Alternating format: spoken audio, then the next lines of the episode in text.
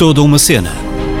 Saiba tudo sobre as novas séries e filmes na NIT FM. NIT FM.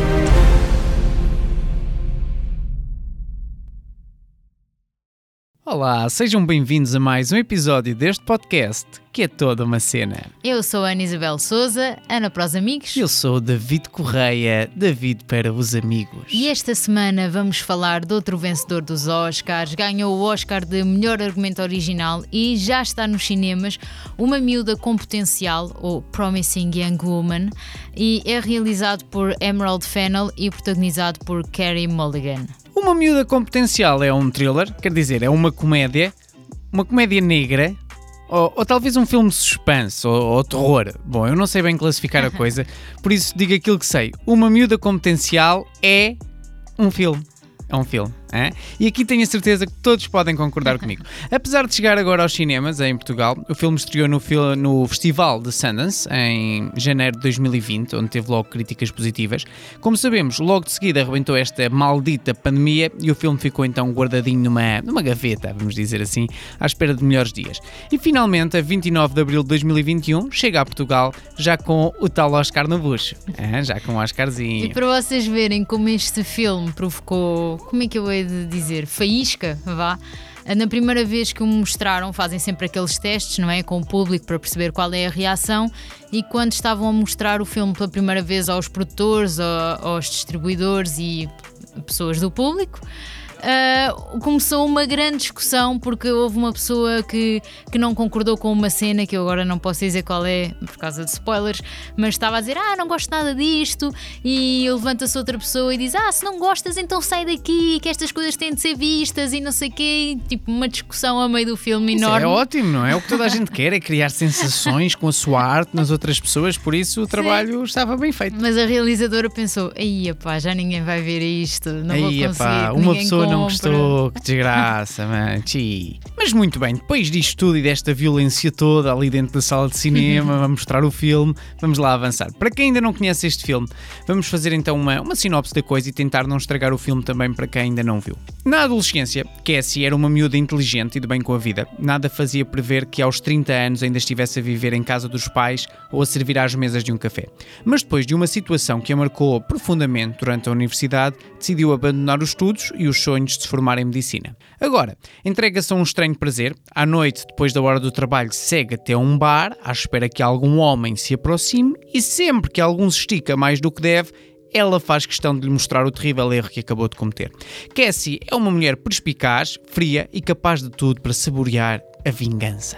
Uh, eu Adorei este filme. A estrutura fez-me lembrar o, o Kill Bill, aquela ideia de jogo que tu tens vários níveis e depois no final chegas ao boss e nós ficamos ali naquela do o que é que vai acontecer. Eu gostei muito disso e o tema, acho que é muito importante falar uh, sobre o tema deste filme hoje em dia, a maneira como a realizadora o abordou esta questão tão importante, sem, sem dizer no filme as palavras violação ou agressão sexual. Ele não precisou de, de dizer realmente para nós percebermos do que é que tratava. É um filme que tem um, uma sensibilidade e um bom gosto incríveis e fala sobre o que é preciso falar.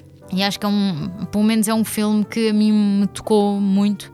A interpretação da Carrie Mulligan também está incrível. Eu não sei como é que ela consegue, mas ela tem uma versatilidade que parece que muda de cara, às vezes de cena para cena. Não sei como é que ela consegue Sim, se nós fazer vimos aquilo. a cara dela no filme e depois fomos procurar fotos dela na vida real, parece Sim, quase outra pessoa. Mas mesmo durante o filme, ela parece que Sim. à noite é uma coisa, de dia é outra, uh, com um penteado tem uma certa cara. Não sei como é que ela consegue, mas ela é muito versátil. Sem dúvida que ela está, que está incrível, a atriz. Eu gostei também do filme, tem vários momentos em que nos surpreende, porque muitas vezes estamos à espera de uma coisa e depois é outra. E isto às vezes são pequenas coisas pequenos pormenores. Um, e sem dúvida, quem já viu chegou ao fim a pensar sobre o que aconteceu e sobre se foi justo ou não, ou se existem uhum. outros caminhos. Uh, eu sei que estou a ser muito vago, mas eu também não quero contar mais do que devo e estragar o filme para quem ainda não viu, porque este filme também é bom não saber tudo, não, o que vai acontecer. Sim. Nunca é bom saber o que é que vai acontecer num filme, não é? Mas eh, este aqui é, é, bom realmente as pessoas chegarem a irem vendo e percebendo o que é que, o que, é que está a acontecer. Uh, mas numa época quando vivemos o movimento Me Too, uh, foi uma outra maneira de abordar a questão através então de um filme e depois de, de ver várias op opiniões, uh, deu-me a entender que as mulheres conseguem perceber muito melhor o filme que os homens, porque muitas já devem ter passado por estas situações ou então têm amigas que conhecem que já passaram por situações destas e que o filme resulta desta maneira também porque foi escrito e realizado por uma mulher. De qualquer modo, eu acho que é um filme que todos os homens devem de ver para pôr também a mão na consciência e pensar como uhum. estão a agir e se estão a agir bem. Pronto, é importante ter estes filmes e ter uh, outras abordagens do assunto. E como é que surgiu o filme? Então, a realizadora começou a pensar em várias coisas que nós vemos em séries, em filmes, em programas de televisão que são consideradas quase piadas e que no fundo não têm piada nenhuma. Tipo aquela cena em que a rapariga acorda ao lado de um rapaz e não sabe bem quem ele é, ou aquela coisa que aparece muito nos filmes, tipo American Pie, de o rapaz estar a espiar eh, as raparigas na casa de banho, no, no, nos balneários,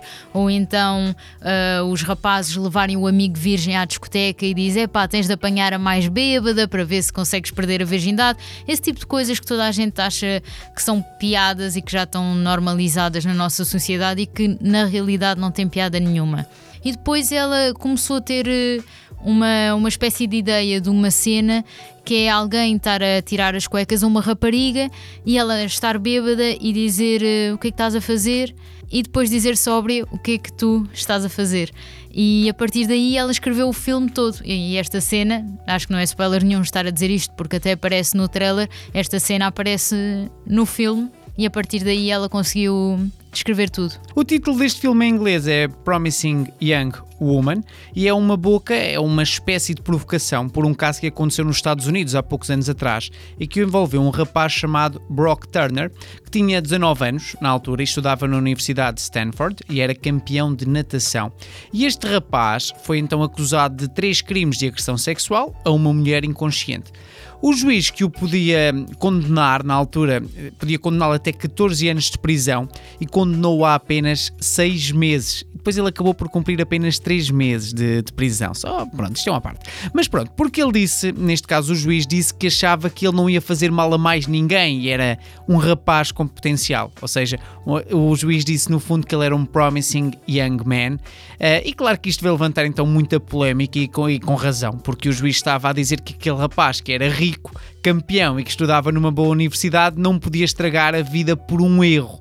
Uh, sem pensar que este bom rapaz, este bom entre muitas aspas, para quem não percebeu, uh, estragou a vida a uma miúda. Essa miúda chama-se Chanel Miller e lançou um livro com o título uh, Know My Name, Saiba o Meu Nome, onde conta toda a sua história.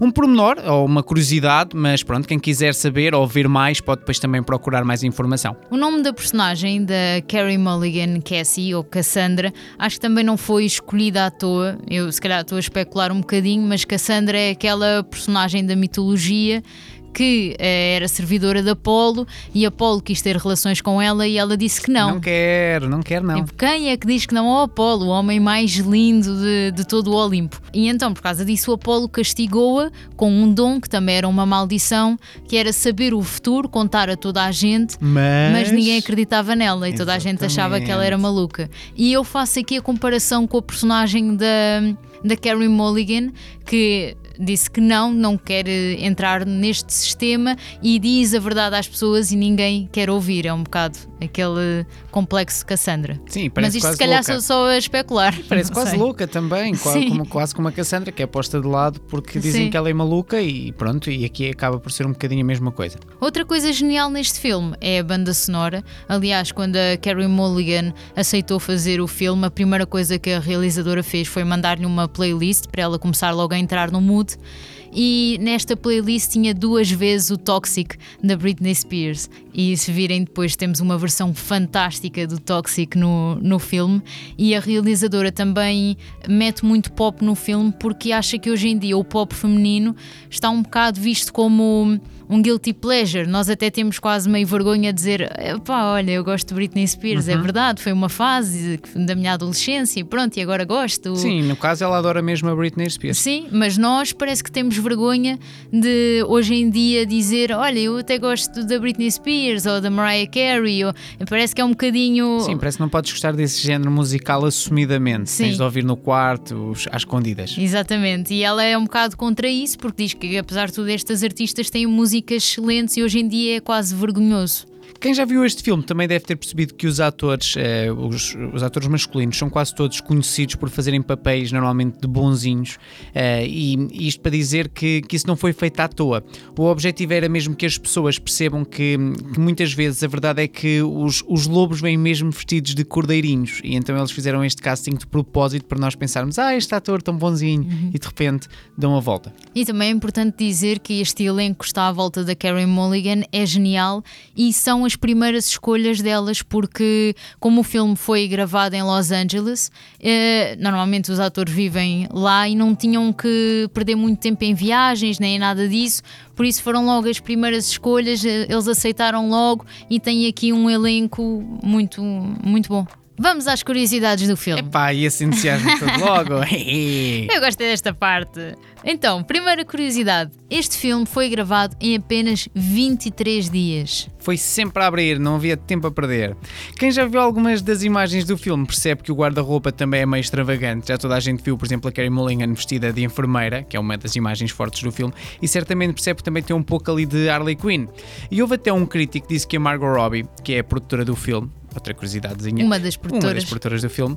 eh, podia entrar então como atriz principal, quase como a dar a entender que a Carey Mulligan não era atraente o suficiente, e mais tarde teve então de vir pedir desculpa por estes comentários, porque aquilo não caiu muito bem. Outra curiosidade do filme é que há uma cena, isto aparece também num dos trailers, há uma cena onde a Carey Mulligan cospe no café de um cliente e depois dá ao rapaz para ele beber e ele bebe.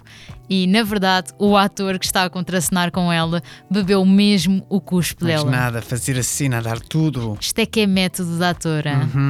Última curiosidade é que o livro que a Carrie está, que a Cassie neste caso está a ler no café, chama-se Careful How You Go, e isto é um bocadinho um pescar de olhos ao trabalho da realizadora que fez uma curta-metragem em 2018 com este nome e com a Phoebe Waller-Bridge. E já agora dizer que ela, como realizadora e argumentista, escreveu também seis episódios na segunda temporada do Killing Eve e foi também produtora executiva dessa, dessa mesma temporada, ao lado também da Phoebe Waller-Bridge. Já que falaste delas duas, aproveitar para acrescentar isto. E já que estamos a falar da realizadora da Emerald Fennel, eh, vou dizer que ela também é atriz, é argumentista, é produtora e como atriz ela já fez muitos filmes e séries, principalmente de época, em destaque o The Crown, eh, onde ela faz a Camilla Parker Bowles e também entrou em filmes como A Rapariga Dinamarquesa e a Ana Karenina. Neste filme, ela ficou a trabalhar até aos oito meses de gravidez. Esta é a sua primeira longa-metragem e é extraordinário porque ela é a primeira realizadora a ser nomeada ao Oscar de Realização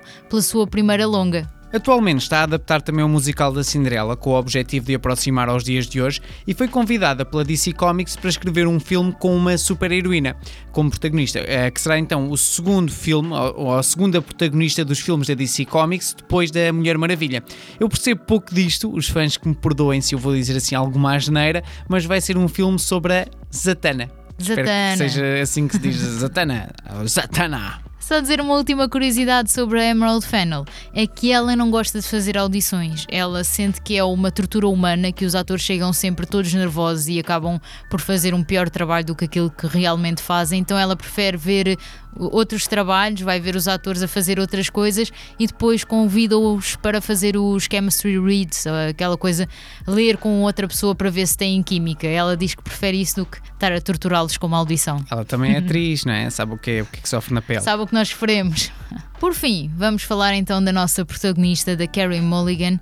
Ela começou a querer ser atriz quando a mãe a levou a Nova York ao teatro e ela começou a ver muitos espetáculos nesse verão e pensou: epá, quer ser atriz.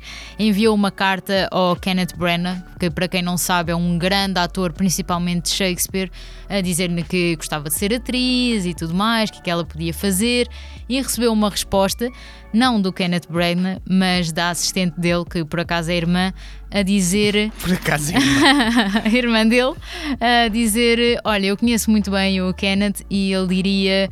Eu conheço se... muito bem, essa parte está muito engraçada. A irmã, eu por acaso conheço muito bem o Kenneth. não, só naquela de ele não está a responder, mas eu que o conheço bem sei o que ele te diria e o que ele te diria é: se puderes fazer outra coisa, faz outra coisa, por favor, não sejas atriz. Mas se por acaso quiseres mesmo ser atriz, vai estudar. E aos 17 anos, a Carrie Mulligan tenta então entrar em três escolas de teatro diferentes e é rejeitada em todas.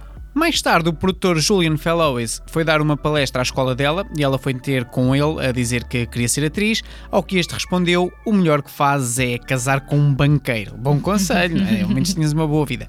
Mas a Karen não desistiu e mais tarde enviou-lhe uma carta. Ela tem muito esta mania, não é? De enviar cartas. De ir atrás, de ir não é? atrás, vai correr sempre atrás. A dizer que falava a sério, não é? E que queria mesmo era ser atriz. E então, a mulher do Julian, a Fellowes, organizou um jantar onde convidou vários aspirantes a atores e nesse jantar a Carrie conheceu uma assistente de casting. Ela também a deve ter convidado, pensou: que é esta miúda que é só escrever cartas ao meu homem? Eu trago-lhe aqui a casa para ver quem é que ela é. Pronto, ela depois ainda foi estudar, foi tirar um, uns workshops, fazer então uns cursos e mais tarde essa assistente de casting conseguiu então arranjar um, um casting para o filme Orgulho e Preconceito e foi então o filme que ela. o primeiro filme dela, foi o filme onde ela ficou. Existe uma história gira, porque as cinco atrizes que interpretavam as irmãs Bennett no filme foram então primeiro para a mansão, que é a equipa de realização realização e que é a equipa de, de produção, e então chegaram lá e para se começarem a conhecer melhor e para criarem alguma química, o que foram fazer foi jogar às escondidas. Assim iam brincar um bocadinho e também aproveitaram para conhecer os cantos à casa. E isto foi em 2005. E em 2009 ela foi pela primeira vez nomeada ao Oscar pelo filme An Education.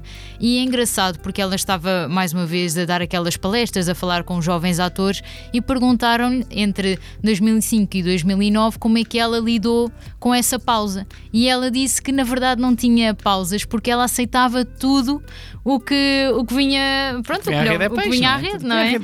E então ela diz que fez por exemplo, de cadáver, naqueles episódios das séries onde ela está só ali toda maquilhada de branco e era só isso que ela fazia.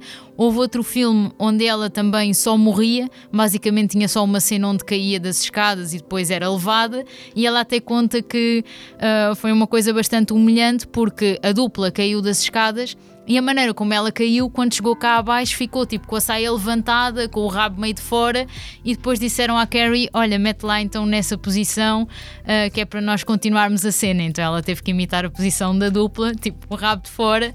O outro ator levou-a, de género pronto, já está morta, e foi só isto que ela fez nesse filme. Coitada, uma cena tão pequenina e mesmo assim meteram-na com o rabo de fora. Pois ela também tem outra história, isto um filme que ela fez em 2009 chamado Brothers, isto é Carrie Mulligan é só histórias. E ela conta que nesse filme, no Brothers, uh, estavam a gravar no New México e ela só tinha uma participação, assim, um papel pequenino, era um filme com a Natalie Portman e meteram no, no hotel, o realizador, eh, não sei porquê, meteu-a lá meses naquele hotel, num Holiday Inn à, à beira da autoestrada, ela teve lá meses à espera de, de fazer algumas cenas e depois no final, quando vê o filme, cortaram a personagem dela basicamente toda e ela a pensar, fiquei ali meses no para New México apagada. ao pé da autoestrada para nada. Mas ela lá está, apesar de todas estas adversidades, anda sempre a correr atrás. Por exemplo, mais uma história dela. Ela foi ter com o Steve McQueen porque queria um papel no filme Shame e ele não lhe queria mesmo dar o papel. Ele estava farto dela, estava farto da conversa dela, ele queria se ir embora e ela não se calava. Então ela começou a dizer que fez a gaivota do Chekhov e que pensou que na altura nunca mais ia encontrar nenhuma personagem como a Nina, mas que achava que no Shame ia encontrar esse tipo de personagem, que ia encontrar uma coisa que lhe dava mesmo prazer e que havia uma fala da personagem da Nina que não lhe saía da cabeça, a dizer que os atores fazem as coisas também muito pelo prazer artístico, que não andam à procura da fama. Então aí o, o realizador, neste caso Steve McQueen, começou a ouvi-la, começou a pensar, ah, se calhar ela não quer fama, também quer é, é método e trabalho e tudo mais. E ela começou a dizer que aquilo estava tão presente nela que ela queria fazer uma tatuagem de uma gaivota e tudo mais. E ele então começou a achar tanta graça à conversa dela que apostou com ela que se ela fizesse a tatuagem ficava com o papel e assim foi. E ela lá tem a gaivota. Outra história engraçada dela é que ela começou a fazer um monólogo em Inglaterra e quando foi a altura de passar esse monólogo para a América teve de fazer uma antestreia porque tinha toda uma equipa nova e então quando estava na antestreia houve ali uma falta de comunicação entre ela e o diretor de cena, uma coisa assim, começaram a descer o cenário que era uma espécie de cortina de ferro quando ela ainda estava em palco. Conclusão, ela estava a falar e de repente um cenário, tipo uma cortina de ferro, bate-lhe na cabeça e ela fica meio desorientada, mas depois pensou: bem, isto é um monólogo, eu tenho de continuar e continuou o espetáculo. Mas quando o espetáculo acabou e a adrenalina passou, ela chegou ao camarim e começou-lhe a doer imensa cabeça. Pensou: estou aqui com um traumatismo craniano, tenho de ir para o hospital. Começa a chorar no camarim e entretanto vem tipo a encenadora dela a dizer: Olha, está aqui o, o Bradley Cooper para te dar os parabéns. E ela a chorar, tipo: Ai, mas leva a cabeça, não consigo. e nisto ele já estava lá fora. E ele disse: Olha, entra, entra, não faz mal. E ele tipo sentou-se no chão com ela, ela a chorar. E entretanto o que acontece é que foi o Bradley Cooper a levá-la para o hospital. Esqueci sorte dela ainda no meio daquilo tudo. Entram os dois no hospital, toda a gente roda do Bradley Cooper e ela tipo a minha cabeça. Mas isto é caso para dizer que ela já deu muitas cabeçadas na vida, porque no filme Longe da Multidão, ela caiu de um cavalo e passado uns 10 minutos, 15 minutos, tinha de gravar uma cena romântica. Então ela estava no meio da, da cena a falar com o ator e tudo mais, de repente cai de joelhos e ele começa, epá, ela está a dar tudo e ajoelhou-se e começa ali a tentar fazer com ela a coisa e de repente ela desmaia. E depois então teve seis semanas em casa também, lá com a cabeça toda pronta, variada, e também já admitiu que existem alturas da gravação que ela não se lembra muito bem o que é que aconteceu. A mulher tem um azar. Muito azar. O marido dela é o Marcus Mumford, o vocalista da banda Mumford and Sons, e uma história engraçada é que eles eram pen pals, aqueles amigos de, de correspondência em pequenos, e depois deixaram de se falar e reencontraram-se novamente, Oh, agora em adultos. fofinhos. Uma história de amor. E este é o nosso episódio sobre o filme Uma Miúda com Potencial. Espero que tenham gostado. Por isso, se gostaram também, partilhem nas redes sociais, partilhem com os amigos que gostam deste tipo de coisas e deste tipo de curiosidades ou que querem saber mais sobre filmes ou séries. E já sabem, todas as quintas-feiras estamos aqui na NIT FM, estamos também em todas as plataformas de podcast. Obrigado por nos ouvirem, uma grande beijoca. E até para a semana.